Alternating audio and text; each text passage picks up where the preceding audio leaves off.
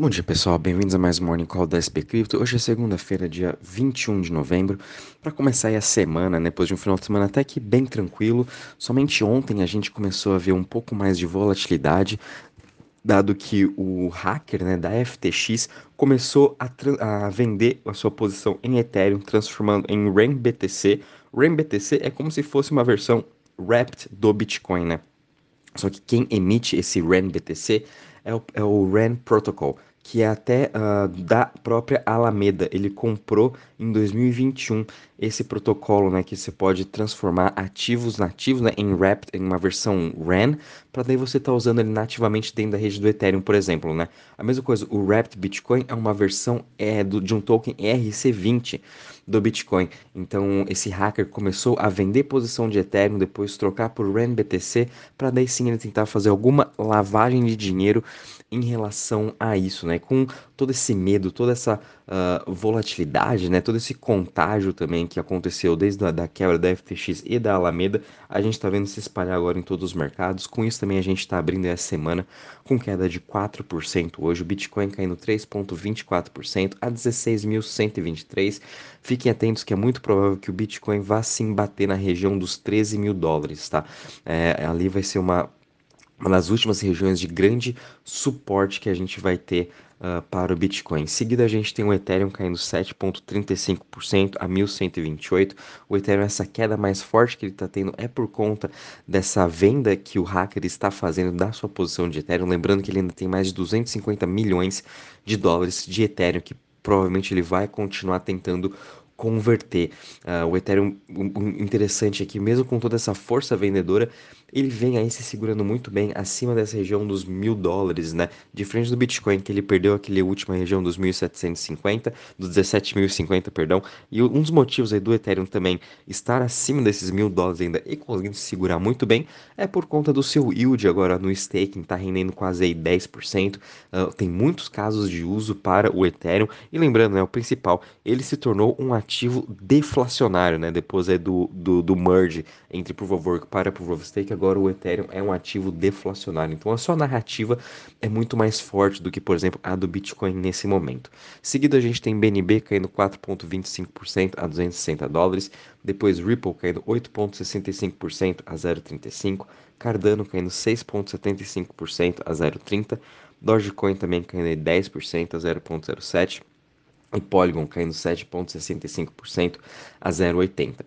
Já em relação às maiores altas das últimas 24 horas, apesar de toda essa volatilidade, né, a maioria das criptos em queda, a gente tem algumas dentre as top 100 que ainda estão um pouquinho no positivo. Né? A gente tem aí o token NEM subindo 17% a 0,03%, seguido pelo token LIO da Bitfinex subindo aí 2,83% a 4,47% e o TOL Token subindo aí 0,53% a 1,53%. Já em relação às maiores a, quedas das últimas 24 horas, a gente tem Chiles caindo 15,26% a 0,19%. Muito disso também é por conta que ontem deu-se início à Copa do Mundo, né? E a gente tem sempre aquele, aquele ditado, né? Sobe no boato, cai no fato. Então, tanto Chiles quanto Algorand aí caindo 15%. Uh, Seguido a gente tem Near Protocol caindo 12,83% a 1,53%, Algorand caindo 12,25% a 0,25%, Aptos também caindo aí 11,70% a 4 dólares e até o token do X Infinity caindo 11% a 0,30 a 6,34, perdão. É, no geral, todas as outras criptos também, né, a, a, dentre as top 100, todas elas estão em queda hoje entre 5, entre 3 a 10%, né? A gente também continua vendo uma pressão muito forte vendedora vindo na Solana com uma queda de 9,5% a 11,77%. Isso tudo também a gente ainda vai ter que aguardar, né? como a gente até falou, né? Solana nas próximas semanas vai ter muita volatilidade à medida que tanto o FTX e a Alameda vão ter que se desfazer de todas as suas posições para estar depois pagando os investidores, tá? Já quando a gente muda um pouquinho aqui para a parte do Crypto Fear Index, a gente está aqui com 21 pontos, Extreme Fear de novo, sem muita uh, novidade, né? ainda mais com essas notícias agora, tanto do hacker da FTX, tem aí bastante FUD vindo agora para a parte da Genesis. Genesis é uma das maiores aí, uh, é a maior, né?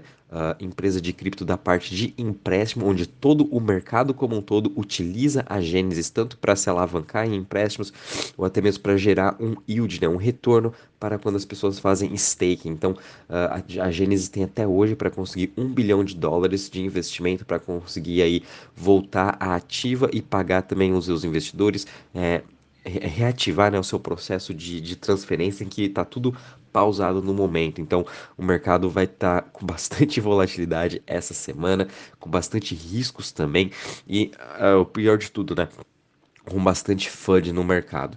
Uh, agora, vindo para a parte um pouco de DeFi, de Total Value Lock, né, quanto que está investido ainda dentro desses protocolos de DeFi? Obviamente a gente está com uma queda de 4% hoje a 71,16 bilhões de market cap, até mesmo quando a gente analisa os principais protocolos, né, o MakerDAO, Aave, Lido, Curve, Uniswap, todos eles estão com uma queda aí de 3 a 6%.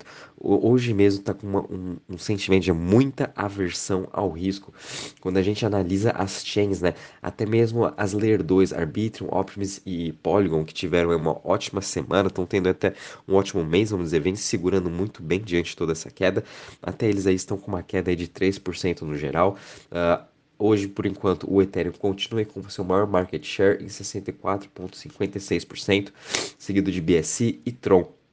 É, e até mesmo analisando aí as top 20 chains, todas elas estão em forte queda hoje. Né? O, as pessoas estão retirando seus investimentos do, dos projetos DeFi e ficando a maioria em stablecoin, uh, esperando, né, aguardando aí toda essa tempestade passar. Já quando a gente vem aqui em relação às notícias, realmente esse final de semana não tivemos nenhuma novidade. Conforme eu já comentei no começo, né, a gente viu aí o hacker da FTX agora vendendo Ethereum, trocando por RANBTC, trazendo toda essa volatilidade. Uh, a gente teve uma notícia bem interessante, né? Que uh, ontem à noite teve um post do Bill Ackman. Bill Ackman é um dos maiores também uh, investidores, tem possui o seu, o seu fundo de investimento nos Estados Unidos. Uh, foi uma das pessoas aí que eram contra a. agora esqueci o nome da empresa a Herbalife, perdão, perdão, ele era muito contra a Herbalife, foi um dos grandes críticos, né, da Herbalife, foi aí que ele fez toda a sua carreira apostando contra as ações da Herbalife, falando que realmente era tudo uma pirâmide e Uh, 2020, 2020 também, Bill Ackman sempre atacava o mercado de cripto falando que era uma outra Ponzi scheme. E ontem em um Twitter bem interessante, ele depois ele postou, depois de muitos estudos, ele viu a importância do blockchain, viu a importância da cripto e mostrou até alguns tipos de caso de uso, reiterando até mesmo o Helium HNT, né, que é essa cripto, esse projeto para uh, internet descentralizada 5G. Então, no meio de todo esse caos, a gente pôde ver, né, mais uma pessoa aí uh, um dos grandes investidores nos Estados Unidos se convertendo para o blockchain, falando que blockchain está aqui para ficar. Né? É interessante quando a gente vê essas pessoas fazendo a sua lição de casa, entendendo realmente a essência do blockchain, para que, que serve o Bitcoin, para que, que serve o Ethereum, o que, que é o Smart Contract, para que, que servem os outros projetos de Web3, por exemplo,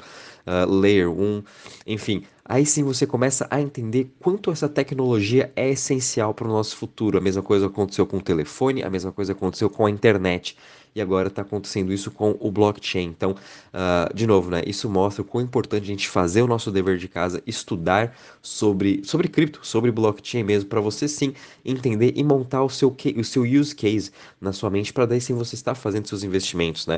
Uh, a gente pode estar nessa tendência totalmente de baixa agora, né, nesse bear market, obviamente vai demorar um pouco mais para a gente sair desse bear market, mas enfim, é, é momento da gente estar tá reestudando, reavaliando todos esses projetos e principalmente, né, vendo aqueles projetos que estão construindo, que estão uh, evoluindo durante toda essa crise. A gente tem Uniswap expandindo, por exemplo, seu marketplace agora pra, também para NFT, a gente tem Trader Joe, uma das maiores decks aí da Avalanche agora criando também a sua AMM, seguindo mais ou menos o modelo da Uniswap, a gente tem o MakerDAO uh, com os ativos reais, né, querendo aí trazer ativos reais para sua plataforma.